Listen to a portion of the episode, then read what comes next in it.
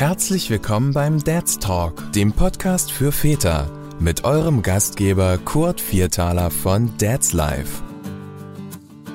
Heute freue ich mich, einen Profisportler bei mir zu Gast zu haben, der seit rund 20 Jahren auf den schönsten Stränden dieser Welt unterwegs ist. Life is a Beach, würde er wohl sagen. In diesem Sinne, herzlich willkommen, Clemens Doppler. Hallo, schönen guten Abend. Ja, Clemens, schönen guten Abend, passt ja recht gut eigentlich. Es ist jetzt 19.30 Uhr, äh, für Podcast-Aufnahme wahrscheinlich ein bisschen ungewöhnlich. Äh, man könnte wahrscheinlich ja sagen, für uns Väter schon fast der Late-Night-Talk. ähm, aber hat sie, hat sie bei dir durch die Corona-Situation auch der Tagesablauf ein bisschen verschoben? Oder ist das jetzt nur Zufall? Nein, nein, absolut. Ähm, dadurch, dass ja unsere Tochter, also die Lilly ist jetzt, wird jetzt in, in zwei Wochen sieben, ähm, auch im Homeschooling äh, unterrichtet wird, ähm, versuche ich die Zeit, wo ich zu Hause bin in Österreich und nicht auf irgendeinem Trainingslager oder Turnier bin, ähm, meine Trainings so zu gestalten, dass ich erst am Nachmittag trainiere. Das heißt, normalerweise schaut bei mir der Tag so aus, ich bringe die Lilly um 8 in die Schule und komme dann um 15, 16 Uhr wieder zurück. Und jetzt ist es so, dass ich bis um circa 1 Uhr, äh, wenn ich zu Hause bin, eben äh, so gut es geht meine Freundin entlaste, weil die ist zu Hause im, im, im Homeoffice. Und ich übernehme halt dann die Homeschooling-Aufgaben, koch und mache halt alles, was dazugehört und verlasse dann die Wohnung circa um, um 13 Uhr und komme halt dann meistens um 19 Uhr nach Haus. Und ähm, ja, also der ganze Tagesablauf hat sich nach hinten verschoben. Und versuche halt dann auch noch äh, so nach Hause zu kommen, dass ich meine Tochter noch sehe, bevor sie schlafen geht. Und darum ist 19.30 Uhr jetzt für mich der perfekte Zeitpunkt für den Podcast. Okay, na super. Äh, normalerweise wärst du wahrscheinlich jetzt irgendwo unterwegs, oder? Wenn nicht gerade eine Pandemie wäre. Ja, genau. Jetzt wäre so die, der Zeitpunkt eigentlich, wo unsere Saison beginnen würde. Also wir waren jetzt vor zwei Wochen zum ersten Mal tatsächlich im Ausland ähm, und haben versucht, dort ein Trainingslager zu absolvieren, ähm, absolvieren auf den Kanaren. Das hat eigentlich ganz gut funktioniert. Es war halt dort auch ein Lockdown. Aber normalerweise würde jetzt unsere Saison beginnen, aber ähm, ein Beginn der Saison ist momentan noch nicht abzusehen, leider. Jetzt war ja das äh, abgelaufene Jahr schon relativ außergewöhnlich und ungewöhnlich. Äh, jetzt bist du, glaube ich, seit rund 20 Jahren ähm, schon auf den Stränden dieser Welt unterwegs. Hast du jemals so wenig gespielt wie letztes Jahr? Nein, noch nie. Also ich war tatsächlich noch nie in meiner, also seitdem ich Profisportler bin, also seit, ja, sind nicht genau 20 Jahre gut recherchiert, ähm, noch nie so viele Tage in einem Jahr zu Hause. Also normalerweise bin ich so zwischen 250, ja ungefähr 250 Tage im Jahr eben nicht in Österreich. Und diesmal war es genau umgekehrt, beziehungsweise noch viel, viel mehr zu Hause gewesen, was jetzt sportlich natürlich ein Kollaps war. Ähm, familiär gesehen das beste Jahr wahrscheinlich, ähm, seitdem unsere Tochter auf der Welt ist, weil ich habe es halt genau in dieser Phase, wo ich normalerweise nicht zu Hause bin, ähm, wirklich 24 Stunden gehabt. Und das hat uns schon sehr, sehr, sehr eng zusammengeschweißt, das muss ich auch ganz ehrlich sagen. Und gleichzeitig auch bemerkt, wie wenig du wahrscheinlich in den letzten Jahren da warst, oder? Ja, das war ein ziemlicher Augenöffner, muss ich sagen. Ähm, also mir war natürlich bewusst, dass ich ein Leben habe, das ähm, nicht unbedingt das familienfreundlichste bis jetzt war.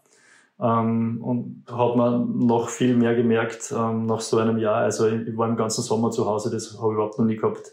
Ich war so viel mit meiner Tochter und überhaupt mit meiner Familie zusammen wie überhaupt noch nie und habe gesehen, wie, wie sehr sie mich eigentlich brauchen würde. Also viel mehr Jetzt nicht, weil, weil meine, meine Freundin einen schlechten Job macht, genau im Gegenteil. Also beste Mutter, das gibt für mich, für mein Kind. Nur ähm, die Vaterrolle spielt halt auch eine große Rolle in einer, in einer Beziehung, wo ein Kind dabei ist. Und da habe ich halt direkt gemerkt, wie, wie sehr sie das genießt, halt einfach, dass ich da bin, dass sie nicht jetzt ähm, jeden dritten, vierten Tag sagt, man bitte, musst jetzt schon wieder fahren oder bitte bleib doch da, Papa.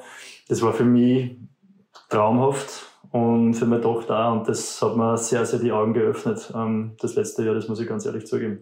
Ich wollte das Thema eigentlich erst ein bisschen später besprechen, aber jetzt sind wir schon mittendrin statt nur dabei. Ähm, du hast ja dazu quasi auf deinen Social Media Kanälen einen Post verfasst, einen emotionalen Post wahrscheinlich aus deiner Sicht oder aus meiner Sicht war es zumindest so, auch mit Themen und Botschaften, die natürlich auch sehr viele Väter von uns beschäftigen. Und äh, du schreibst eben, eben unter anderem, dass du normalerweise 250 äh, Tage im Jahr unterwegs bist. Ähm, wie schwer ist es dann wirklich immer gewesen, dann auch diese ständigen Abschiede? Und ich schätze mal, die Lilly wird es ja immer mehr realisiert haben und immer mehr bewusster miterlebt haben, dass du jetzt dann wieder einfach mal Tage oder Wochen weg bist. Ja, war schon sehr schwer. Also ähm, natürlich, je, je kleiner sie war, desto also es war sehr schwierig für mich immer, aber sie hat es halt noch nicht mitbekommen. Aber so ab dem vierten, vierten Lebensjahr von ihr, wo sie das wirklich ganz, ganz bewusst auch wahrgenommen hat, ähm, wo sie ja den Unterschied gemerkt hat zwischen zwei Tage und zwei Wochen, ähm, war das für sie auch ein Thema. Und natürlich, wenn die dann die Tochter ähm, jedes Mal verabschieden muss und die zu macht, ähm, das macht was mit einem selber. Und ähm, ja, also wenn ich mal aus der Türe draußen war und im Flieger gesessen bin, ist es dann gegangen, in Zeiten von FaceTime oder Skype oder was es auch immer gibt, hilft es natürlich, ähm, ähm, dass man halt die Kinder so wenigstens ein bisschen am kleinen Screen sieht. Aber es ist schon immer schwieriger geworden. Also ähm, diese, diese Leichtigkeit des Seins, die man einfach hat, wenn man noch nicht Papa ist oder Mama ist, diese nie Sorgen machen müssen, ähm, das ist schon tough. Ja. Nur dazu, wenn, wenn man Leben hat wie ich, wenn man sehr viel unterwegs ist und auch länger weg ist. Also wir sind ja dann teilweise auch so drei Wochen am Stück weg gewesen, am, am anderen Ende der Welt in Brasilien irgendwo und dann verlierst du vielleicht das erste Match und denkst da, boah, du willst überall sein, nur eigentlich nicht da und willst eigentlich nur nach Hause und du weißt aber, du hast jetzt nur drei Wochen zum Durchdrucken. Ähm, das ist schon schwer. Also ähm, ich habe was ausgesucht, ich will jetzt natürlich ähm, nicht mein Leben schlecht reden, weil ich genieße mein Leben und es ist ein tolles Leben. Nur familiär gesehen ist es äh, eine riesengroße Herausforderung, nicht nur für mich jetzt, sondern auch für, für meine Freundin, die halt dann im Endeffekt in der Zeit, wo ich nicht da bin, wie alleinerziehende Mutter agieren muss. Hast du da rückblickend äh, oder jetzt vielleicht, ich meine, jetzt ist gerade die Situation eine andere, aber hast du auch einmal schlechtes Gewissen gehabt, ebenso viel weg zu sein oder ist das halt einfach Part des Business? Na, sehr oft. Natürlich ist es part of the game, wie man so schön sagt. Ähm, und wir haben uns ja damals also kennengelernt mit dem Lebensstil, den ich hatte. Nur natürlich, wie du selber warst, verändert ein Kind alles. Und man weiß halt einfach, wenn man noch kein Kind hat, noch nicht, was da auf einen zukommt. Positiv wie, also negativ will ich nicht sagen, aber halt mit Herausforderungen umzugehen. Und natürlich habe ich da sehr oft ein schlechtes Gewissen. Gerade ähm, wie sie noch jünger war, war unsere Tochter sehr oft ziemlich krank, also mit ähm, mehrwöchigen Krankenhausaufenthalten und so, weil sie hat mit der Luft ein bisschen gehabt. Und ich kann mich erinnern, ich war in Fort Lauderdale in Florida, wo halt eine Freundin mit ihr im Krankenhaus war und ich eigentlich zurückfliegen wollte, aber dann haben wir uns entschieden, dass ich doch bleibe und ähm, das sind Situationen gewesen, wo, es mir wirklich nicht gut gegangen ist und natürlich da ein riesengroßes schlechtes Gewissen war, weil Unsere Eltern sind jetzt nicht in Wien, das heißt, natürlich helfen sie so gut sie können und wirklich immer, wenn man es braucht. Nur es ist jetzt nicht so, dass man sagt, okay, die wohnen da ums Eck und können einmal in der Woche auf unsere Tochter schauen, das halt nicht. Das heißt, wenn ich wirklich weg bin, ist mein Freund de facto alleine und mit einem kranken Kind und arbeitend ähm, ist es schon hart gewesen, ja. Und da habe ich natürlich viel, viel öfters noch einmal schlechtes Gewissen gehabt, das war klar. Hat es dir grübeln lassen, ähm, ob es das quasi auch wert ist, noch weiter zu spielen? Weil du bist ja jetzt ja nicht am Anfang deiner Karriere, sondern eher schon im letzten Drittel, sage ich mal, oder auf der Zielgeraden vielleicht. Also hast du dann einmal überlegt, okay, jetzt, äh, jetzt wäre es eigentlich auch genug oder war dann einfach auch die Leidenschaft, diese Profession, diese Berufung auszuüben, dann auch stärker? Ja, diesen Gedanken habe ich eigentlich genau genommen wirklich nur zweimal gehabt. Das war beim ersten Mal 2013, wo meine Freundin eben schwanger war mit der Lilly. Ähm, da habe ich mir zum, zum dritten Mal das Kreuzband gerissen. Und der Kreuzbandriss ist für einen Profisportler so der, eigentlich der halbe sportliche Tod, wenn ich das jetzt so nennen darf. Und mit 33 ähm, das dritte Mal das Kreuzband reißen, ja, kann man schon überlegen, ob man aufhört oder nicht. Noch dazu, wenn eben ein Kind im Kommen ist. Ich habe mir aber dann dagegen entschieden und ähm, weil wir zu dieser Phase ähm, Nummer drei in Europa waren und Nummer sechs der Welt, also relativ gut, gut dabei und da wollten wir halt einfach noch mehr haben und noch mehr wissen. Und das zweite Mal tatsächlich, wie die Zeit, wie die Zeit war, wo die Lilly so oft ähm, krank war und auch im Krankenhaus war und ich halt einfach äh, sehr oft nicht da war, da haben wir halt schon wirklich gedacht, okay, steht es dafür, ähm, dass ich da einfach nicht da bin oder sollte einfach mehr Stütze für die Familie sein. Mm, das war das zweite Mal. Habe aber dann weitergemacht, natürlich in Absprache mit der Familie, ähm, weil das Leben, das ich ja das als Profisportler habe, ein eh unter Anführungszeichen kurzes ist, wenn man jetzt die sportliche Laufbahn betrifft. Und da wollte ich halt das einfach noch auskosten. Aber natürlich ähm, ist das als Situation als Papa dann schon einmal viel schwieriger, weil man dann nicht nur auf sich denken muss, sondern halt einfach an die Familie und wenn dann das Kind krank ist, ist das halt, ähm, ja, ich habe mit dem nie wirklich gut umgehen können. Zumal diese Zeit ja auch nie wieder kommt. Also es gibt ja jede Phase dann des Kindes ja nur einmal, also man verpasst es dann und man kann es nicht mehr nachholen sozusagen, oder? Richtig und das ist schon was, was permanent in meinem Kopf ist. Also ich, ich weiß, dass man keinen Moment zweimal erleben wird. Ähm, Andererseits bin ich im Winter, zum Beispiel, wenn unsere Saison gerade nicht aktuell ist, ähm, sehr viel zu Hause und kann man dann die Zeit wahrscheinlich so einteilen, wie es nur sehr wenig Väter können, dass halt wirklich ich jeden Tag meine Tochter früher halt in den Kindergarten gebracht habe und abgeholt und jetzt halt in die Schule und halt auch dann ab 15 Uhr mit ihr den ganzen Tag noch verbringen kann. Das heißt, das ist dann wieder der Luxus, den ich mal im, im Winter rausnehmen kann. Dafür bin ich halt die andere Hälfte des Jahres halt ja weg und da wo halt die meisten Familien coole Sommerurlaube verbringen zusammen, bin ich halt weg und ähm, den Gedanken habe ich natürlich nicht mehr einmal gehabt, dass ich weiß, das versammelt alles und werde so in der Form wahrscheinlich auch nie wieder zurückbekommen. Ist das für Sie eigentlich noch jetzt ein Thema oder wieder ein Thema, dass du vielleicht in Kürze wieder mal weg musst oder hat sie das einfach auch schon akzeptiert, dass das so ist? Ja, sie hat schon akzeptiert. Ähm, sie ist ja jetzt seit letzten September in der Schule. Das heißt, ähm, jetzt weiß sie auch, oder das habe ich erklärt, dass sie halt nicht mehr zweimal im Jahr auf Trainingslager mitfliegen kann, weil wir haben sie, solange sie noch im Kindergarten war, immer mitgenommen nach Teneriffa, weil das eine sehr familienfreundliche Destination ist auch. Und in Trainingslager die Zeit jetzt nicht so ähm, schwierig für mich ist einzuteilen, wie jetzt zum Beispiel beim Turnier. Und das hat schon ein bisschen genagt, dass sie jetzt weiß, okay, sie kann eigentlich nur mehr irgendwo mitfahren, wenn halt auch die anderen frei haben und, und Ferien sind. Aber sie hat schon akzeptiert, also sie weiß, das ist mein Beruf, sie findet es dann auch cool, wenn sie mal beim Turnier dabei ist. Und die Gespräche hat es natürlich schon gegeben und sie weiß, dass das jetzt nicht noch, weiß nicht, die nächsten zehn Jahre so geht. Also da ist jetzt irgendwann einmal ein Ende zu sehen und ähm, das weiß sie natürlich. Das irgendwann ist das jetzt schon absehbar? Hast du auch quasi ein Versprechen abgeben müssen der Familie, dass du das nicht bis 45 weitermachst oder? Weil es wäre theoretisch möglich, oder? Ich meine, du bist ja fit, du bist ja gut. Ja, es ist, es ist theoretisch natürlich möglich. Ähm, ich habe das eigentlich nie auf eine Jahreszahl versucht herunterzubrechen, weil für mich ist tatsächlich ähm, das Alter nur eine Zahl. Also man ist so alt, wie man sich fühlt und ähm, ich habe ja das große Privileg, dass ich sehr viel auf meinen Körper schauen kann und, und dadurch auch mit, mit jetzt 40 noch relativ fit bin.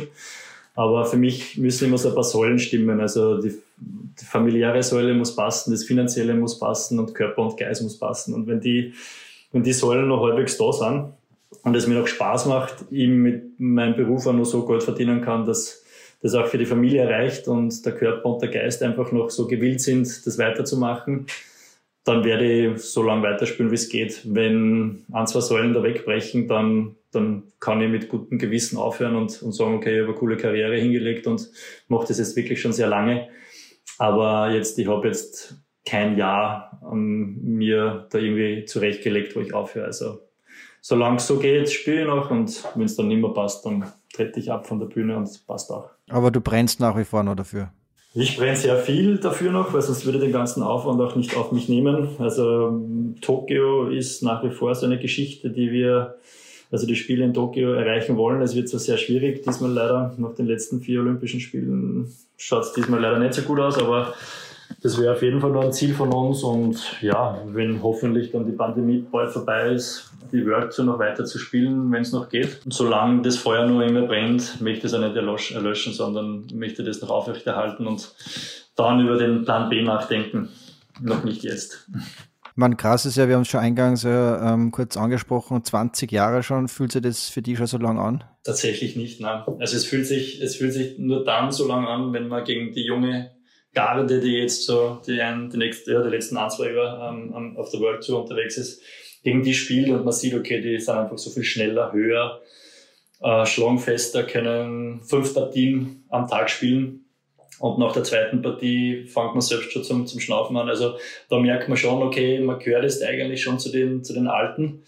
Aber im Kopf fühle ich mich überhaupt noch nicht so. Also ähm, mir macht es immer nur Spaß. Ich was für mich ganz wichtig ist, ich stehe jeden Tag in der Früh noch gern auf und fahre gern ins Training. Also wenn fünf Tage im Jahr so sind, dass man, dass ich mir denke, okay, heute gefällt es mir nicht und sonst wirklich viel. Das zeigt mir einfach, dass ich mit meinem Beruf die richtige Wahl getroffen habe und dass das jetzt nicht nur Beruf ist, sondern mehr Berufung, absolute Passion von mir ist und ich deswegen auch noch jeden Tag so eine beiß und, und so viel dafür investiere. Aber wenn wir jetzt von den Jungen sprechen, dann sprechen wir jetzt quasi von den 30-Jährigen oder wie, die schon im Verhältniszeug jung sind. Nein, da sprechen wir schon von den Anfang 20-Jährigen. Also wenn man sich die Weltrangliste anschaut, ähm, das sind sehr viele, sehr junge äh, neue Spieler auf der Tour. Das, die sind dann im Endeffekt wirklich ja, halb so alt wie ich es bin und äh, könnte der Papa eigentlich sein.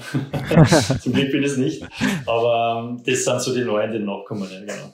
Jetzt ist es so, ich meine, 20 Jahre, wenn man zurückschaut, äh, wie bist du eigentlich am Beachcourt gelandet dann letztlich? Also überhaupt beim Volleyball gelandet durch, meinen, durch meine Eltern, wie es sehr oft einfach so ist. Also meine Eltern waren sehr sportlich aktiv und haben mit Volleyball gespielt. Und dann der normale Weg in Europa, zumindest der normale Weg am Beach, ist, noch, ist auch ähm, durch die Halle, also Hallenvolleyball begonnen. Und dann damals mit, mit 21 hat mich der damalige Pionier Nick Berger gefragt, ob ich es nicht mit ihm probieren möchte und auf, auf die Olympischen Spiele nach Athen quasi trainieren möchte. Und das war für mich so ein Angebot, das konnte ich natürlich nicht abschlagen.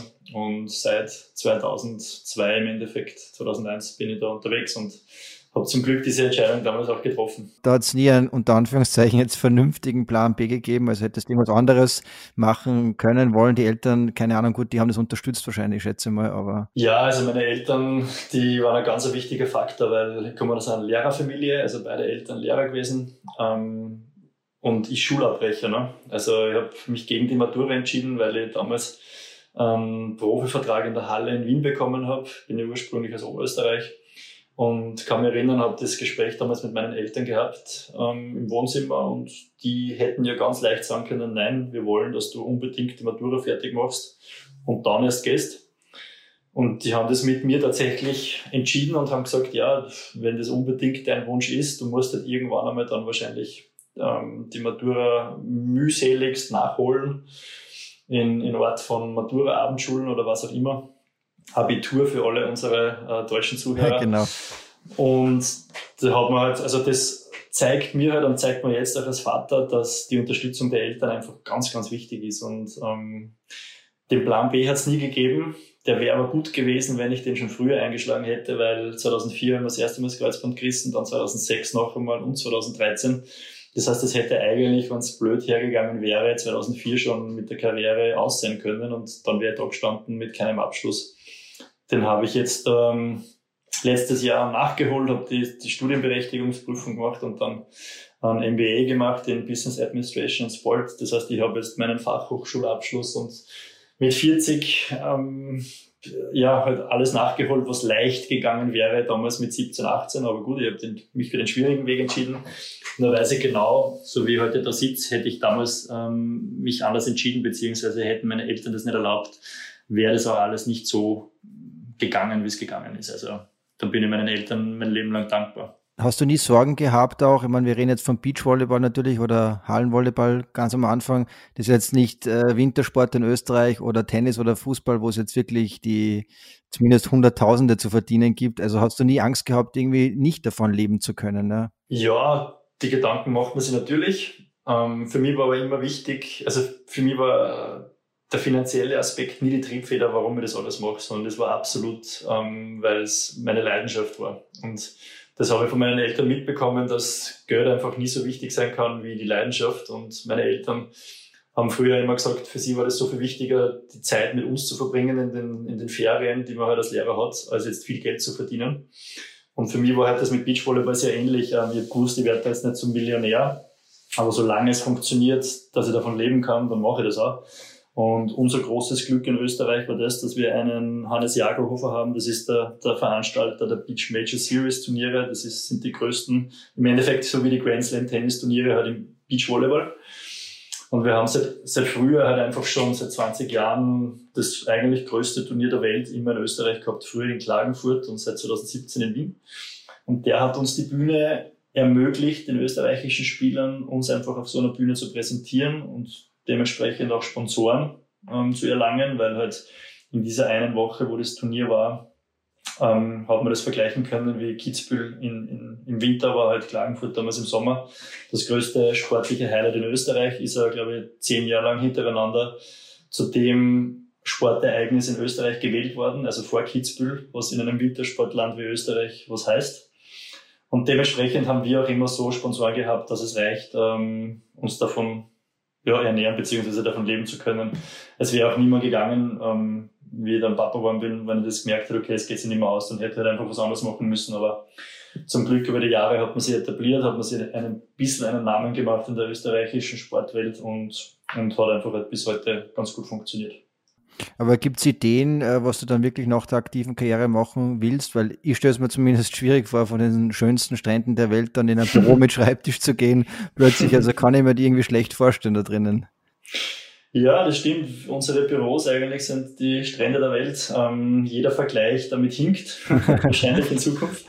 Ähm, tatsächlich gibt es jetzt noch keinen, keinen geplanten Weg danach. Also ich, ich bin ein Mensch, ich kann mich immer nur auf eine Sache wirklich konzentrieren und die kann ich gut machen. Wenn ich jetzt schon seit zwei Jahren unterwegs gewesen wäre mit einem Plan B, dann wäre mir äh, mein Sport nicht so aufgegangen.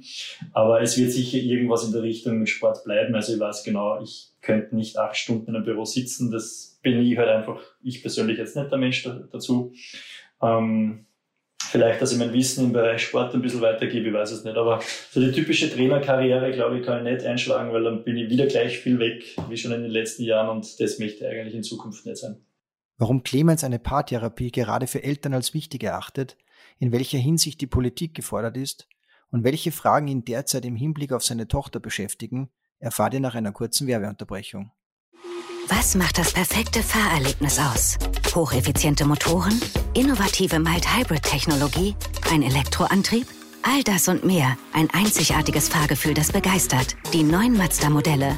Jetzt mit 1000 Euro Online-Bonus. Fordern Sie jetzt ein Angebot an oder buchen Sie eine Probefahrt auf Mazda.at und profitieren Sie von unserem Online-Bonus. Mit 1000 Euro zusätzlich zu anderen Angeboten sparen Sie damit bis zu 6900 Euro beim Mazda-Modell Ihrer Wahl. Jetzt auf Mazda.at. Ich nehme an, dass Sport auch wahrscheinlich zu Hause ähm, präsent ist bei deiner Tochter, schätze ich, oder? Die wird sich auch am Papa orientieren, zum Teil. Ja, schon. Also ich ja nichts aufdrängen, was ihr jetzt keinen Spaß macht. Sie, bevor Corona ein Thema war, war sie zweimal in der Woche tanzen und turnen und klettern und was auch immer im Verein. Ähm, sie hat natürlich Beachvolleyball vom Kleinkindalter mitbekommen, weil sie da zweimal im Jahr jeweils zwei Wochen mit auf Trainingslager war und bei diversen Turnieren. Das heißt, sie ist eigentlich mit dem Ball aufgewachsen. Aber für sie ist halt Klettern und, und Tanzen mehr Ding gerade, logischerweise für siebenjährige, äh, siebenjähriges Mädel. Ähm, für mich ist einfach nur wichtig, dass sie für irgendwas Leidenschaft erweckt. Und wenn das Querflötenspiel ist, dann ist das Querflötenspielen. Und wenn das Volleyball ist, dann ist es Volleyball. Das ist ganz egal. Ich will ja nur zeigen, dass man, wenn man für Sache brennt, da wirklich, ja, einen Spaß im Leben hat und das ist mir einfach wichtig. Das heißt, wenn sie jetzt kommen würde und sagt, Papa, ich möchte Beachvolleyball Profi werden, dann würdest du das unterstützen oder würdest du auch die negativen Sachen sagen oder die Erfahrungen sie selber machen lassen? Nein, die, die Erfahrungen muss sie ganz klar selbst machen. Also wenn sie äh, für irgendwas eine Leidenschaft entwickelt, dann werde ich nicht gleich alles Negative erzählen, was damit verbunden ist. Ähm, ich glaube, das ist ganz wichtig, dass jeder Mensch seine eigenen Erfahrungen macht. Natürlich würde ich sie unterstützen, natürlich würde es mich auch freuen. Aber ich habe das bei meinem Papa gesehen, wie schwierig das ist, weil mein Papa war lange Zeit mein Trainer und diese Doppel- unter Anführungszeichen Belastung die ist nicht ganz ohne. Ähm, vielleicht wäre es ja ganz gut, dann bei jemandem anderen zu trainieren, ich weiß es nicht, aber ähm, das ist ganz egal, was sie mir machen will. Für mich ist nur wichtig, dass sie, dass sie Leidenschaft entwickelt und dass sie so ein Mensch ist, der überhaupt ähm, für viele Sachen Leidenschaft entwickeln kann. Und Sport ist natürlich, ähm, weil ich das halt von mir selbst weiß, ganz ein wichtiges Thema, jetzt nicht nur der gesundheitliche Thema, sondern halt einfach dieses Miteinander, Probleme lösen, diese soziale Komponente, die halt jetzt leider während der Pandemie komplett ausgeschalten ist, ähm, wäre halt wichtig, dass sie da die Erfahrungen macht. Ich meine, Erfahrungen machen lassen ist ja eh immer einfach gesagt. Natürlich als Vater machst du ja auch viele Gedanken und Sorgen. Und du schreibst es ja zum Beispiel auch in diesem Post, den ich vorher schon erwähnt habe. Also würde da mal kurz zitieren eben. Ähm, Manchmal fühle ich mich, als wenn ich die größte Last der Welt auf meinen Schultern trage, da man sich immer Sorgen macht. Man stellt Kinder über alles. Man verzichtet für sie auf sehr, sehr viel, auch auf uns selbst. Warum? Weil es im Leben von Eltern nichts Sinnvolleres gibt, als den Weg seines Kindes mit Liebe zu pflastern. Finde ich super schön. Ähm, und ergibt sich dann für mich die Frage, ist für die Vater sein irgendwo der Sinn des Lebens? Absolut. Also das ist die Rolle meines Lebens ganz, ganz klar. Ähm, man weiß halt einfach nicht und ich verurteile ja niemanden, der zum Beispiel sagt, der will in seinem Leben nie Kinder haben. Das, also jeder, wie er will und äh, leben und leben lassen, das ist für mich der, der größte Grundsatz überhaupt. Aber wenn man dann einmal ja, Papa oder Mama ist und man weiß, wie das, wie das ist, ein Kind großzuziehen, dann ist es automatisch, glaube ich, so die, was wichtig, wichtig, aber die relevanteste Rolle wahrscheinlich, die man übernehmen kann, das Kind das Kind zu erziehen und auf eine Art und Weise, die man halt für, für sich selbst als guten, guten Weg äh, kennt. Ja. Es ist halt, ich habe halt die Erfahrung einfach gemacht, so schön wie es ist, und das kennt auch jeder Elternteil, so schön wie es ist, ein Kind zu haben, so schwer ist es gleichzeitig, weil man halt einfach kann, keinen Tag mehr ohne Sorge irgendwie ähm, verspürt. Ja, also auch wenn jetzt das, das Kind unball gesund ist und es passt alles, trotzdem macht man sich als Elternteil jeden Tag, jeden Tag irgendwie Gedanken und Sorgen um das Kind. Ähm, aktuell natürlich die Pandemie ein großes Thema. Wie wirkt sich das aus? Kann das irgendwelche Auswirkungen auf später haben, was auch immer. Aber wenn ich jetzt zum Beispiel weit weg bin, ich weiß, dass meine Freundin super gut für unsere Tochter sorgt und die beste Mutter ist, die man vorstellen kann nur natürlich macht man sich dann auch Sorgen, wenn man nicht da ist und man selbst nicht eingreifen kann, wenn was wäre. Damals zum Beispiel die Krankenhausaufenthalte. Man ist halt dann nicht einfach zwei Stunden später da und das hat schon was mit mir gemacht. Ja. Also diese, diese Sorgen, die man als Papa hat, ähm, man beginnt halt einfach logischerweise Dinge anders zu werten, die Prioritäten anders zu setzen, das ist eh klar. Ähm, aber das verändert sich selbst schon. Also ich habe mir seitdem brutal in, meine, in meinen Gedanken geändert und bin nicht mehr so, so locker lässig unterwegs, wie es vielleicht früher war und nur auf mich zu denken, sondern ähm, ja, mit Sorge verbunden, sage ich mal seitdem. Und das sollte man halt schon auch wissen, wenn man sich einlässt auf, auf ein Kind, dass das jetzt nicht nur die rosigen Zeiten sind, sondern dass das eine irrsinnige Verantwortung ist. Und wahrscheinlich, wahrscheinlich mache ich mir zu viele Gedanken und, und, und will so, also den perfekten Vater gibt's ja nicht. Aber natürlich will man, will man das Beste für seine Kinder, ja. Und, und da ist es, da ist natürlich dieser Druck, den ich zum Beispiel beim, beim Volleyballspielen überhaupt nicht habe. Also wenn ich jetzt am Center Court stehe vor 10.000 Menschen, ist das für mich kein Druck mehr. Druck ist für mich, wenn ich mir denke, okay, was ist für mein Kind gut? Ähm, ist, ist es gut, dass wir jetzt in der Stadt, mitten in der Stadt wohnen oder wäre es besser, wenn wir bisschen rausziehen? Ähm, sie braucht einen Wald, braucht es keinen Wald. Ähm, wie ist es dann in der Schule? Wie ist es dann, wenn sie jetzt falsche Fre Freunde hat? Ähm, ich weiß selber, wie man blöd war damals im Teenageralter und Sachen gemacht hat, wo man sich jetzt aufs hingreift. Das sind halt alles Gedanken, die man halt als Papa hat und, und ich mache mir da wahrscheinlich auch teilweise viel zu viel Gedanken. Hast du dir gedacht, dass du das, äh, also dass du so sein wirst dann als Papa oder hast du glaubt, du bist irgendwie unter Anführungszeichen cooler und es prallt mehr an dir ab? Nie im Leben habe ich gesagt. ja, was, was ich Diskussionen hatte mit Freunden, die schon Kinder hatten, das sind ja immer die, die allerbesten, die Kinderlosen, mhm. die dann Eltern erzählen, wie es geht. Genau, die geben die besten Ratschläge. Ja, genau, ich war genau der gleiche. ich habe immer geglaubt, hey, das ist super lässig und das ist, da, warum sollte man sich Sorgen machen, wenn man ein Kind hat, das ist ja nur gute Zeit und so ähm, einen Scheiß habe ich gewusst. Ähm, und das sieht man halt im Nachhinein immer leichter. Und es ist auch so, dass der elterliche Rat von früher meistens richtig war. das stimmt, ja. ja. ja, man ertappt sich dann dabei, dass man die gleichen Sachen eigentlich sagt, wie man von den Eltern ja, kennt. Ja, das ist Wahnsinn und ich habe es gehasst. Ja, ja. ja. Aber gut, ich glaube, das ist einfach der Lauf der Zeit. Das, äh, also man empfindet dann einfach auch Sorge, man hat irgendwie Angst, dass sie, wenn sie irgendwo runterspringen, dass sie vielleicht wieder könnten. Also ich habe auch nie gedacht, dass ich so ängstlich dann unter Anführungszeichen bin, dass ich so richtiger Schisser dann zum Teil bin, aber gut, das ist wahrscheinlich ja irgendwo unser Instinkt innen drinnen, ähm, als Vater, als Mutter, dass man sich halt immer Sorgen macht, egal ob es jetzt zwei sind oder 14 oder 18 oder wahrscheinlich auch 30 sind. Ja, man macht sich wahrscheinlich immer Sorgen um seine Kinder. Ich glaube auch, also wenn ich jetzt zum Beispiel auf Besuch bei meinen Eltern bin in Oberösterreich und ich fahre dann eine Stunde 40 nach Wien zurück, meine Eltern sagen jetzt nur, ruf kurz an, wenn du daheim bist. Also ich glaube, das legt man, legt man nie ab und das ist aber gleichzeitig ja was Schönes. Also das ist ja schön, wenn sich wer Gedanken macht oder wir es gar nicht, aber Gedanken einfach macht. Und ich glaube, dieser Urinstinkt, den man drinnen hat, der, der ist schon ganz, ganz wichtig. Der ist auch nicht ohne Grund da, glaube ich. Das glaube ich auch. Und ich glaube, es ist einfach auch die größte Verbindung, die man wahrscheinlich haben kann zwischen Kind und, und Eltern. Ja. Absolut, ja. Also eine bedingungslose Liebe, glaube ich, gibt es halt einfach sonst nirgendwo. Ja. Nein, die gibt es nie so in dieser Form. Mhm. Aber was war für die jetzt die größte Umstellung? Weil das Problem, das viele Väter haben, das ich vielleicht auch gehabt habe, du kannst ja nicht wirklich aufs Vatersein vorbereiten. Ja, du kannst natürlich Geburtsvorbereitungskurse mitmachen und so weiter und dann ist das Kind da und da musst du die Erfahrungen selber machen mit allem, was dazugehört. Was war für die da die größte Umstellung vielleicht da?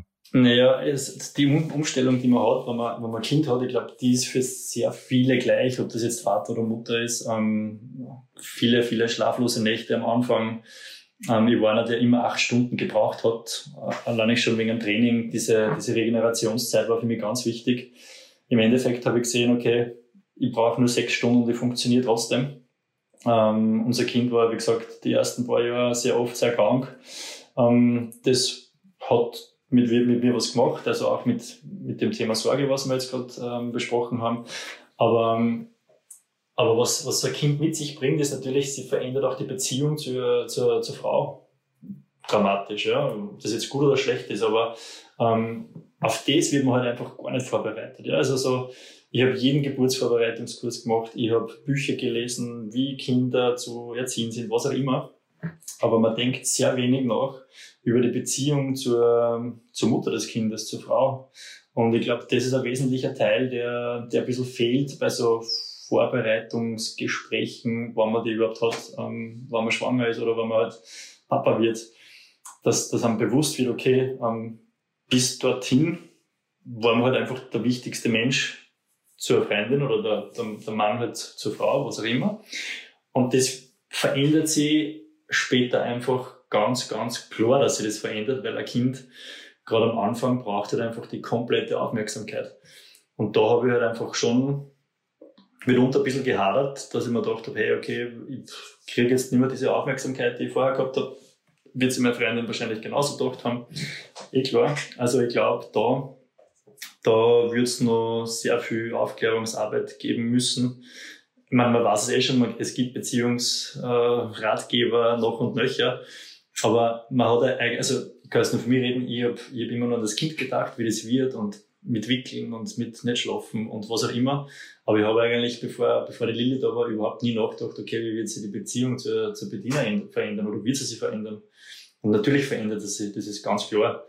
Ähm, und, und da wird man halt einfach ins kalte Wasser geschmissen und ähm, Darum gehen halt auch viele Beziehungen in die Brüche, weil da vielleicht diese, dieser Wille, da halt einfach immer drüber zu stehen oder so nicht da ist. Und das ist, glaube ich, ein Thema, über das man einfach öfter reden muss, glaube ich. Ah, miteinander meinst du jetzt unter, untereinander quasi? Auch miteinander, ja, aber ich, ich weiß ja selber, wie es bei uns war, ähm, wenn man unausgeschlafen ist und ich halt, was ich meine, ich verstehe meine Freunde total. Ähm, ich bin sehr oft weggeflogen, wo die Lilly gerade krank war und sie halt einfach nichts geschlafen hat und auch nicht stillen hat können. Ähm, und das, das musst du mal durchdrucken als Frau, das ist ganz klar. Und dass man dann jetzt, wenn man nach zwei, nach zwei Wochen nicht heimkommt und dann nicht mit einem, keine Ahnung, mit einem, mit einem Liebessprung äh, begrüßt wird und mit, mit 15 Rosen begrüßt wird, das ist auch klar. Ja. Ähm, aber natürlich, natürlich macht es was mit einem und natürlich ähm, verschwendet man Gedanken daran, uh, warum ist es jetzt so und warum ist es jetzt so.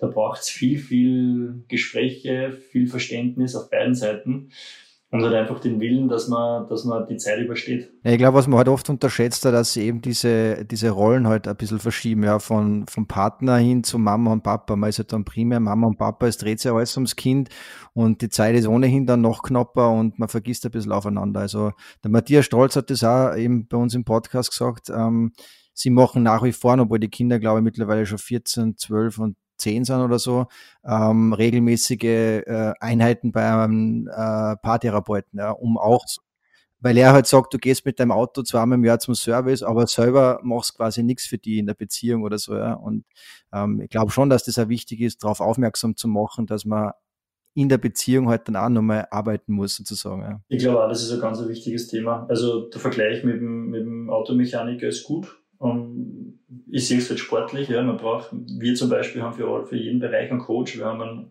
einen Krafttrainer, wir haben einen Balltrainer, wir haben einen Mentaltrainer, wir haben einen Physiotherapeuten, das heißt für jeden Bereich irgendeinen Spezialisten. Und es ist tatsächlich leider immer noch so, dass, dass wenn man sagt, uh, man macht das Paartherapie, das wird halt oft gleich einmal so, oh, was stimmt gleich? Mhm, Krise, ja. Und das ist, ja genau, und, und ich, ich finde, dass selbst bei guten Zeiten, gleich vor Anfang an, sollte man vielleicht so, nicht ein Coach, aber Therapeuten klingt immer so schlecht, aber warum nicht, dass man halt einfach da eine dritte Person hat, einen Mediator hat, mit dem man halt einfach über gewisse Sachen spricht, die man vielleicht jetzt so nicht ansprechen würde. Ich glaube, das wäre für viele, viele ganz wichtig, inklusive für uns. Wir haben es bis jetzt noch nicht gemacht oder gebraucht, aber ich glaube, das, das wäre ein absoluter Pluspunkt für sehr viele Beziehungen, ähm, die die Kinder haben.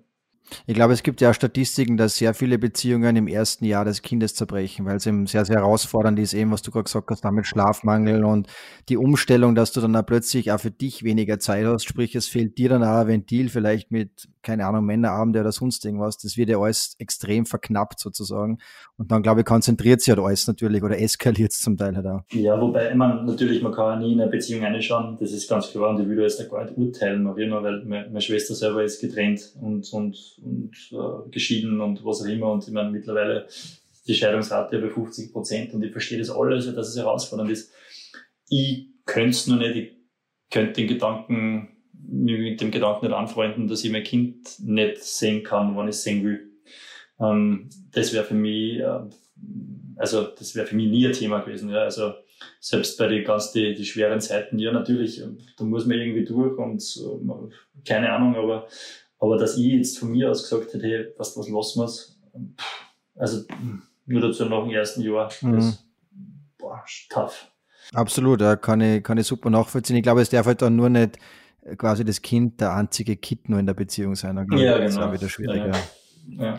Aber ich meine, es gibt ja, um jetzt mal positiver wieder zu werden, es gibt ja unzählige Dinge, die am Vatersein schön sind. Was ist jetzt für die persönlich quasi, man, man kann es oft eh nie genau sagen, was das Schönste jetzt ist, aber was sind so die schönen Dinge am Vatersein, wenn du der Tochter anschaust? Ja, also jetzt mittlerweile mit, mit fast sieben kann sie sich halt natürlich schon ganz anders ausdrücken ähm, als, als früher. Und wenn sie jetzt zum Beispiel sagt, hey, ich bin so froh, dass du mein Papa bist und du machst es so toll und, und gibt mir quasi Komplimente, äh, das ist schon cool. Ja. Also, und halt, wenn man sieht, wie sehr sie mich vermisst, weil ich nicht da bin. Jetzt, ich war gerade zwei Wochen auf Teneriffa, wie gesagt, ah, das ist schon, also so, so eine positive Rückmeldung, die kriegst halt von niemandem sonst, das da so nahe geht. Ja. Also, ähm, wenn ich es dann anschaue und, und, und ich sehe, ich sehe halt ähm, gewisse Züge von mir, was jetzt super lustig ist. Ich habe immer gesagt, zum Glück schaut sie so aus wie meine Freundin und hat mehr Schmäh.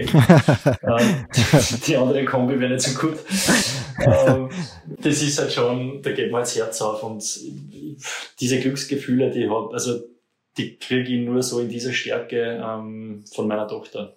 Und das ist schon das, das, das Allerwichtigste eigentlich und das, um das es eigentlich auch geht. Also die Beziehung hat jetzt auch nie drunter gelitten, dass du vielleicht die ersten Jahre ein bisschen weniger da warst als andere Väter vielleicht? Nein, ich glaube nicht, weil in der Zeit, in der ich da war, habe ich mir, glaube ich, trauen wir jetzt einmal so sagen, mehr eingebracht als die meisten Väter. Ähm, weil ich halt immer so ein bisschen ein schlechtes Gewissen gehabt habe.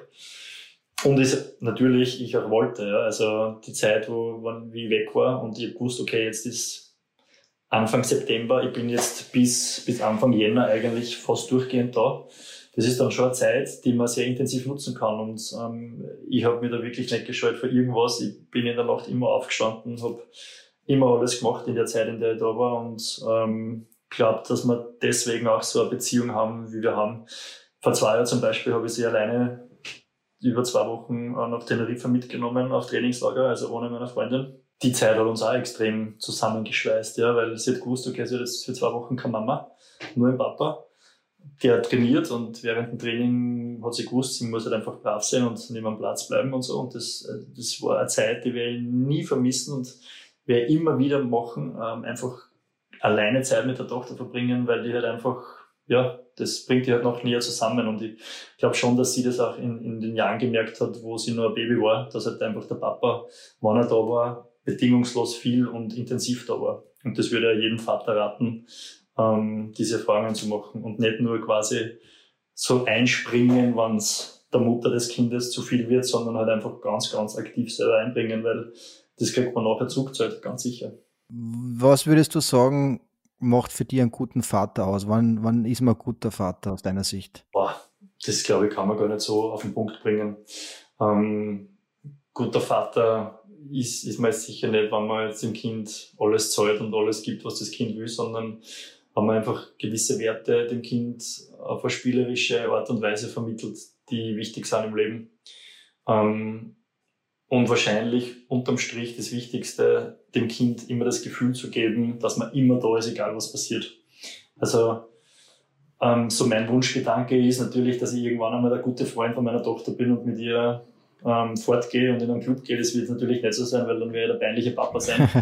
Aber für mich ist so das Wichtige, weil ich, ich weiß, wie ich damals war mit so 15, 16, wo das dann mit Freunden beginnt und vielleicht mit Autofahren und so bei dem Einsteigen oder so, dass dass sie bis dorthin weiß, was unter Anführungszeichen richtig und falsch ist und dass sie die Werte hat, zu wissen, okay, das ist gut für mich, das ist schlecht für mich und wenn ich ein Problem habe, kann ich immer zu meinem Papa gehen oder zu meiner Mama gehen. Wurscht, wie, wie, wie zart das Problem ist. Ähm, ich glaube, das ist ganz wichtig, ähm, dem Kind so ein Vertrauen zu schenken, dass man jetzt nicht sagt, keine Ahnung, ja, wenn ich jetzt, wenn sie jetzt einmal Zigaretten raucht und die werde da drauf fahren, wie der, der strengste Mensch der Welt, dann wird sie wahrscheinlich sehr vieles machen, ohne dass sie mir sagen wird. Ähm, aber es geht die Welt nicht unter, wenn halt einmal ein Teenager zum ersten Mal bei einer Zigaretten anzieht und sie wahrscheinlich eh fast ankotzt, weil es zu grauslich ist, sondern eben diese, dieses Urvertrauen ihr mitgibt, das man als, als Vater dem Kleinkind sowieso gibt, aber dann auch später, wenn sie mal Erfahrungen macht und älter ist, immer noch da ist. Dieses Urvertrauen, okay, mein Papa ist für mich immer da, egal was ist. Ja, bist du eher der Strenge dann oder bist du so der Kumpeltyp oder Mischung? Mischung wahrscheinlich. Also es ist ganz schwer, weil natürlich, wenn ich jetzt zwei Wochen nicht da war und ich dann gleich der strenge Papa bin, dann bin ich uncool. da da gibt es natürlich dann die eine oder andere Diskussion mit meiner Freundin, weil also wir bezeichnen meine Freundin immer so, sie ist der Innenminister, ich bin der Außenminister. und äh, sie, wenn, sie muss natürlich funktionieren, also die Lilly muss unter Anführungszeichen so funktionieren, wenn ich nicht da bin, dass ähm, für, das, für meine Freundin sie ausgeht alleine. Und wenn ich dann komme und breche alle Regeln, das ist natürlich nicht gut. Aber ähm, es ist so eine Mischung wahrscheinlich. Also die ersten paar Tage nach, nach einer Phase, wo ich weg bin, bin ich sicher, also, also sicher bin ich absolut nicht streng, logischerweise. Aber dann versuche ich halt schon, die Linie einheitlich zu fahren. Ähm, dass, dass es bei beiden Elternteilen eine Linie gibt, das weiß ich ganz genau. Ich bin wahrscheinlich der, der es oft mehr ein bisschen mit dem Schmäh nimmt. Ähm, aber das ist wahrscheinlich sehr oft sehr gleich bei Väter und Mütter. Jetzt kann man natürlich die aktuelle Situation, kann man nicht ganz verschweigen natürlich mit der Pandemie, zumal es ja auch der Tochter, glaube ich, massiv betrifft, als sie ja Schulanfängerin im Herbst war. Ähm, wie seid ihr mit dieser Herausforderung umgegangen, sozusagen dann zum Teil Homeschooling und Homeoffice und wie habt ihr das unter den Hut gebracht? Ja, wir haben versucht, das gleich von Anfang an anzunehmen, weil wir gewusst haben, wir werden da nichts ändern können. Ähm, und je länger wir versuchen, diese Situation nicht anzunehmen, desto blöder wird's. Bei meiner Freundin ist es aktuell so, also sie hat so viel Arbeit wie noch nie. Alles Homeoffice zum Glück. Ähm, das heißt, das, das geht, wenn ich nicht da bin. Wir brauchen sie jetzt nicht in die Schule schicken. Ähm, das geht. Ähm, neben der Arbeit halt mehr oder weniger. Natürlich ist es ist dann nicht so konzentriert wie sonst, aber es funktioniert ganz gut. Natürlich, je länger es jetzt dauert, desto besser spielt sich das ein. Ähm, wenn ich in Österreich bin, kann ich mir meine Trainings dann so legen, ähm, wie gesagt, wie wir vorher schon besprochen haben, dass ich da meine Freundin entlasten kann, dass ich halt einfach so lange zu Hause bin, solange sie arbeitet und dann halt mein Training mache. Und in der Zeit, wo ich nicht zu Hause bin, ist es natürlich schwierig. Also da, weil wir da auch versuchen, die Großeltern so gut es geht rauszuhalten, logischerweise.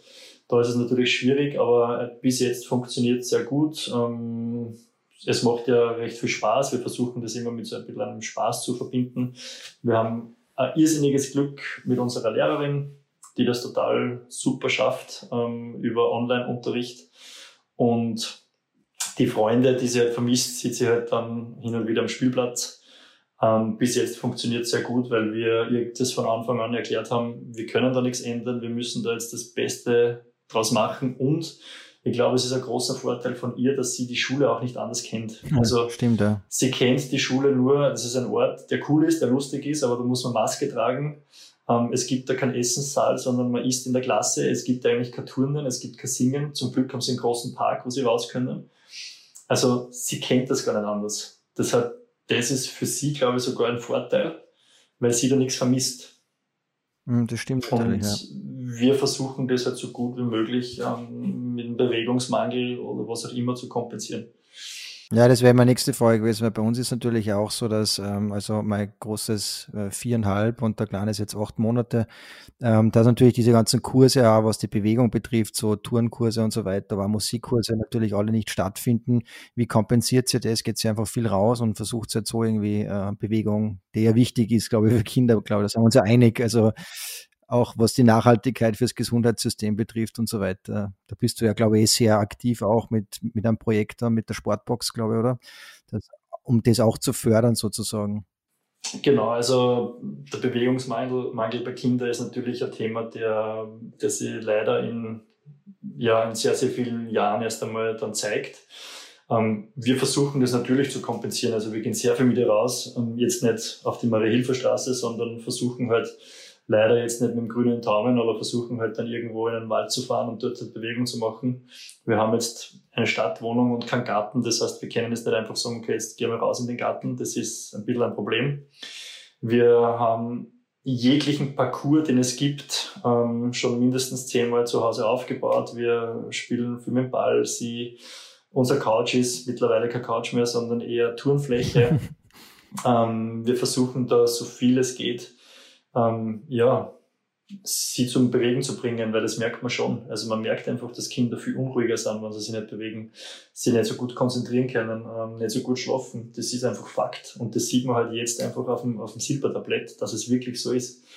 Und ich hoffe, dass das auch dann die Nachhaltigkeit der Pandemie sein wird, dass die Politik, weil im Endeffekt ist es eine politische Entscheidung, sieht, okay, Kinder müssen sich bewegen. Wenn, wenn Kinder sich bewegen, dann ist die Konzentration besser, die Noten werden besser, sie sind länger gesünder. Das heißt, es, es, es spart uns im Gesundheitssystem Millionen. Und da hoffe ich auf die Nachhaltigkeit. Und wir versuchen halt als Eltern, so wie alle anderen Eltern auch, das so gut wie möglich zu kompensieren. Nur kann man das halt nicht von allen Eltern verlangen, weil es gibt genug Eltern, sind beide arbeitstechnisch bis um 18 Uhr nicht zu Hause und dann von den Eltern nur verlangen, aber jetzt müsst ihr nur turnen gehen oder rausgehen mit euren Kindern, das ist halt schwierig. Und ähm, da sehe ich halt das große Problem eher bei solchen Familien, wo es halt nicht ausgeht. Siehst du generell ein Problem oder Gefahr, dass wir uns da vielleicht in eine falsche Richtung bewegen, was eben die Bewegung bei Kindern betrifft, so Stichwort die tägliche Turnstunde, die ja auch schon mittlerweile so ein Bad hat in Österreich zumindest. Ähm, aber siehst du da auch Gefahren, dass es tatsächlich ein bisschen in die falsche Richtung gehen könnte, wenn man nicht dagegen steuert? Da bräuchte man jetzt nur wahrscheinlich eine zweite Podcast-Aufnahme, weil das würde den Rahmen sprengen. Aber ja, natürlich sehe ich ein Riesenproblem. Es gibt unzählige äh, österreichische, aber auch äh, internationale Studien, die das alles belegen, wie man das besser machen könnte. Zum Beispiel Neuseeland ist ja so ein kleines Land, das hat verstanden, dass Bewegung und Schule nicht ein Entweder-Oder-System sein, äh, sein kann, sondern ein, ein System, das beides integriert. Was ist ähm, der große Benefit dann Jahre später gewesen? Viel gesündere Menschen, ähm, wenn man es jetzt auf den Leistungssport bezieht, und das ist jetzt überhaupt kein Leistungssportthema, aber Neuseeland für so ein kleines Land ist in einem Olympiamedaillenspiegel immer im ersten Drittel. Und warum? Weil sie verstanden haben, dass Sport zur Schule gehört. Das ist eine politische Entscheidung, die nicht bei den Eltern ähm, abgetreten werden soll. Die Eltern müssen sich darum kümmern, sondern die Politik kann eine Entscheidung treffen, okay, wenn wir unsere Kinder in der Schule mehr bewegen, dann sind die Noten besser, weil sie sich besser konzentrieren können. Sie fehlen weniger in der Schule, weil sie weniger krank sind. Das ist ein Rattenschwanz, ein positiver, der mit sich, das mit sich bringt, der ist unendlich lang. Und das ist die große Gefahr in der Pandemie, dass halt jetzt viele, viele Kinder, die vorher vielleicht in einem Sportverein waren oder Sport gemacht haben, ähm, diesen Schlendrian reinkriegen und sie denken, ja, eigentlich geht man eh nichts ab und dann halt nicht mehr zurückkehren zu dem Sportverein und dadurch halt auch nicht mehr Sport machen. Und das wäre eine fatale Folge dieser Pandemie, der erst in vielen, vielen Jahren äh, erkennbar ist. Man, gesündere Kinder bedeutet ja auch dann meistens gesündere Erwachsene, sprich auch Entlastung fürs Gesundheitssystem, oder? Also man kann ja tatsächlich Milliarden sparen, indem man einfach die Menschen gesünder macht, sozusagen. Ja, richtig. Und Österreich ist ein Land, ähm, wir sind im internationalen Vergleich, was die Fettleibigkeit an äh, den bis 17-jährigen Kindern oder Jugendlichen anbelangt oder Nikotinverbrauch oder Alkoholkonsum und Bewegungsmangel. Das ist ja diese, diese ganz, ganz schlechte, ähm, wie sagt man, Konstellation, sind wir in Österreich leider auch in Europa leider top. Und das ist natürlich jetzt mit der Pandemie noch viel schlimmer. Das heißt, ähm, wir müssten da jetzt, wir hätten ohne diese Pandemie schon brutal dagegen steuern müssen und müssen es jetzt noch viel mehr, wenn diese Pandemie vorüber ist.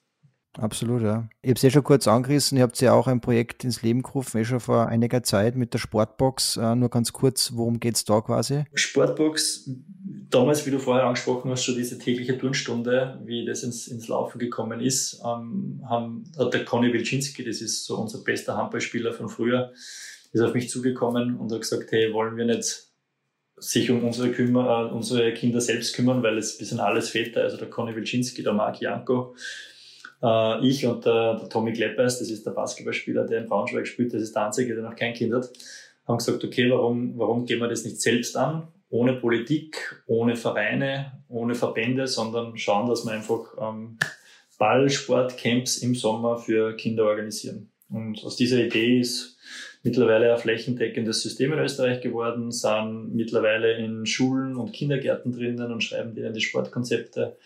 Und wollen da jetzt keine Medaillengewinner rausbringen, sondern einfach nur die Idee, Kinder zu bewegen. Nicht mehr und nicht weniger. Also ein kleiner Beitrag fürs große Ganze, hoffentlich dann. Sozusagen, genau. Okay. Ja, ist auf jeden Fall ein spannendes Thema, aber wie du sagst, da könnte man wahrscheinlich eine eigene Folge machen damit. ja, absolut. Das würde den Rahmen sprengen natürlich. ähm, jetzt auch zum Ende hin sozusagen, ähm, frage ich immer meine Gäste gerne, also vor allem die Väter, die jetzt auch schon erfahrenere Väter sind, da zähle ich die jetzt dazu mit fast einer Siebenjährigen, glaube ich, sie wird im Februar sieben, soweit mhm, ich da richtig genau. recherchiert habe, genau. Ja, ähm, welche Ratschläge oder Tipps würdest du einem werdenden oder einem frisch gebackenen Vater mitgeben, der sehr viel dieser Reise nur vor sich hat? Das Wichtigste ist zu wissen, es ist alles nur eine Phase. Jede, jeder Entwicklungsschritt eines Kindes ist eine Phase, die irgendwann wieder mal endet. Natürlich kommt dann die nächste Phase in der Hoffnung, dass die besser ist. Aber es ist alles nur eine Phase und es ist tatsächlich so. Also das hat mir damals mein guter Freund, der Helge Bayer, ähm, mit auf den Weg gegeben, wie Papa geworden bin. Er hat gesagt, hey, es ist alles nur eine Phase und er hat recht gehabt. Also es wird irgendwann einmal die Phase enden, wo sie nicht schlafen wollen. Dann kommt halt die nächste Phase, wo sie Zähne bekommen, was auch nicht viel cooler ist, aber es ist halt dann schon die nächste Phase. Und mittlerweile jetzt mit meiner fast siebenjährigen Tochter, sie wird halt jetzt schon so ein, ein kleiner Teenie, aber sie ist halt jetzt, sie legt schon ein bisschen dieses ganz Kindliche ab, wo man halt jetzt wirklich schon über diverse Gewandauswahl diskutieren muss und warum sie jetzt nicht mit dem, mit dem Rock ohne Strumpfhose rausgehen kann und mit, mit äh, den Elsa-Stöckelschuhen. ähm, ist auch nur eine Phase und es ist, man sollte trotzdem versuchen, jede Phase zu genießen, weil man kriegt es nie wieder, wie man vorher schon gesagt hat. Und natürlich, ich vermisse jetzt nicht diese Phase der Schlaflosigkeit, weil da haben wir beide ausgeschaut wie ein Uhu nach einem Waldbrand in der Früh. Aber, aber man kriegt die Phase halt auch nicht zurück und ähm, man kann gar nicht so schnell schauen, sind es 15, 16 Jahre und dann sind wir sowieso schon uncool und fahren alleine auf Urlaub dann. Also es ist tatsächlich, das war der, der beste Rat, in so manch schwierigen Zeiten mir immer so vor Augen gehalten okay, die Phase geht da irgendwann einmal vorbei und ich hoffe, sie geht schnell vorbei. Andererseits hat es dann so coole Phasen gegeben, wo man dachte, bitte bleib ewig so, weil du bist gerade so lieb. Also es ist, es ist so, wie es ist. Das stimmt, das kann man eh nicht verändern. Ähm, aber weil du das noch angesprochen hast, da, ähm, wir bekommen ja sehr, sehr viele Fragen natürlich von Vätern, die wir dann auf unserer Facebook-Seite posten, um allen Vätern eine Bühne zu geben sozusagen. Und da sind viele Fragen dabei, eben wie zum Beispiel, wie lange haben eure Kinder im Bett geschlafen bei euch oder wie erkläre ich es ihnen, wenn ein geliebter Mensch äh, verstorben ist. Welche Fragen beschäftigen dich derzeit? Jetzt wird sie sieben eben, sind ja doch schon andere Dinge jetzt wahrscheinlich aktuell, keine Ahnung, Medienkonsum oder was auch immer. Also welche Fragen beschäftigen dich derzeit? Ja, ähm, von bis, also vom, von wirklich schweren Fragen, weil halt jetzt ähm, in den letzten Wochen, Monaten leider ein paar von unserer Familie verstorben sind. Ähm, warum der Mensch, den sie kennt, da jetzt in einer Urne drinnen ist, wie das geht, zum Beispiel. Wo man halt nicht vorbereitet ist, das jetzt dann einer Sechsjährigen zu erklären, ja, die werden, werden verbrennt. Ähm, ja. Ähm, das ist halt dann schwierig zu erklären. Ähm, bis hin zu, warum der, meine Freundin schon ein Handy haben mit sieben und ich nicht. Ähm, das ist wirklich die ganze Bandbreite. Und man sollte immer eine halbwegs gute Antwort parat haben, weil mit fast sieben checken sie es schon, wenn du jetzt irgendwie versuchst, Ausreden zu finden. Ähm, da muss man wirklich tough relativ gute Antworten aus dem Ärmel schütteln. Aber natürlich versucht man da immer so eine Antwort zu geben, gerade wenn es irgendwer zum Beispiel stirbt, was das du vorher angesprochen hast, das halt bei uns leider gerade aktuell war. Ähm, das ist halt dann schon schwer, ja. Ähm, weil einerseits, ja, also ich bin aus der Kirche austreten, sie geht in eine katholische Privatschule. Ähm, okay. Also jetzt dann der Spannungsbogen relativ schwierig. ähm, aber natürlich versucht man das Kind kindgerecht ähm, zu erklären, beziehungsweise wie, wie der Terroranschlag in Wien war, der war ja im Endeffekt keine zehn Minuten von uns weg, wo dann auch am, am nächsten Tag die Schule zugehabt hat und um, zwei Tage später, warum ist da auf einmal Polizei vor unserer Schule? Also das haben sie in der Schule eh super erklärt. Aber ihr jetzt zu erklären, warum da ein Mensch andere Menschen erschießt auf einer Straße, wo wir schon sehr, sehr oft gegangen sind, hm, da ist man halt auch nicht vorbereitet drauf. Und das sind dann so die Herausforderungen, die es zu meistern gibt. Aber kommt bei dir manchmal der Gedanke, oh Gott, in welche Welt ist er da hineingeboren worden oder siehst du das eigentlich grundsätzlich eh positiv, trotz dieser Wahnsinnigkeiten, die oft passieren? Nein, ich versuche es schon positiv zu sehen, weil ein gescheiter Mensch hat einmal gesagt, wir müssen sowieso alle denken, also warum denkt man nicht gleich positiv? Und das bewahrheitet sich tatsächlich. Ähm, aber natürlich ist es so, dass man sich Gedanken macht, Buch, die ist echt gerade in einer taffen Zeit auf die Welt gekommen. Andererseits schaut man sich die letzten 50 Jahre an, ähm, ist sie, glaube ich, nicht in so einer schlechten Zeit auf die Welt gekommen. Also, solange kein Krieg ist und solange irgendwie wir so auf der Welt sind, wie wir auf der Welt sind, haben wir es eh ganz gut. Und gerade wenn man in Österreich reingeboren wird, glaube ich, hat man sowieso das größte Glück auf der Welt. Ähm, darum sehe ich das schon, schon positiv. Ja, Clemens, wir sind jetzt am Ende eigentlich. Ähm, es war super spannend, ähm, hat mich sehr gefreut, dass wir so plaudern konnten. Und ja, ich wünsche dir hoffentlich, dass es bald wieder weitergeht, auch mit dem Sport, also relativ normal weitergeht, sage ich mal. Und du einmal aus dem Trainingsmodus wieder in den Wettkampfmodus kommst. Und ähm, ja, und der Familie und dir alles Gute. Vielen Dank, dass du dabei warst. Danke, Kurt. War wirklich eine sehr, sehr kurzlebige Stunde mit dir. Waren super coole Fragen. Ich bin ja sehr oft sehr blöde Fragen gewohnt von diversen Journalisten, aber dieses Gespräch war tatsächlich echt cool. Vielen Dank für die Einladung. Das freut uns natürlich nur mehr, oder mich persönlich. ja. ja. sehr cool. Vielleicht sehen wir uns dann auch persönlich wieder mal und ja, bis dahin. Hoffe, ja. Alles Gute. Gut, gut. Danke, Clemens. Ciao, ciao. Die besten Empfehlungen sowie Checklisten zu über 50.000 Artikeln rund um Spielzeug, Kinderbücher, Familienurlaub, Mobilität und vieles mehr findet ihr auf dadslife.at.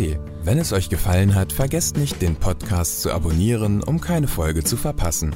Über eine positive Bewertung bei iTunes oder bei Spotify freuen wir uns natürlich sehr. Vielen Dank und bis zum nächsten Mal.